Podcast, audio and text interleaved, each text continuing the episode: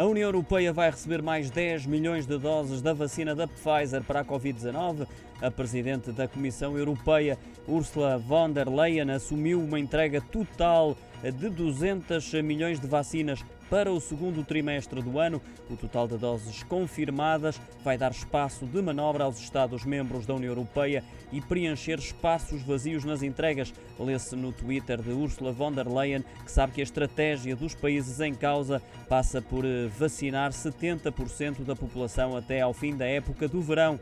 Apesar deste anúncio, a Comissão Europeia faz saber que a proposta da utilização destas doses terá de ser aprovada pelos Estados-membros no Conselho de Direção da União Europeia. A decisão de acionar já o contrato com a Pfizer surge depois de mais de 10 países do bloco europeu suspenderem a administração da vacina desenvolvida pela farmacêutica AstraZeneca devido a relatos que dão conta de vários efeitos secundários, sendo que os mais graves são a formação de coágulos de sangue e trombose.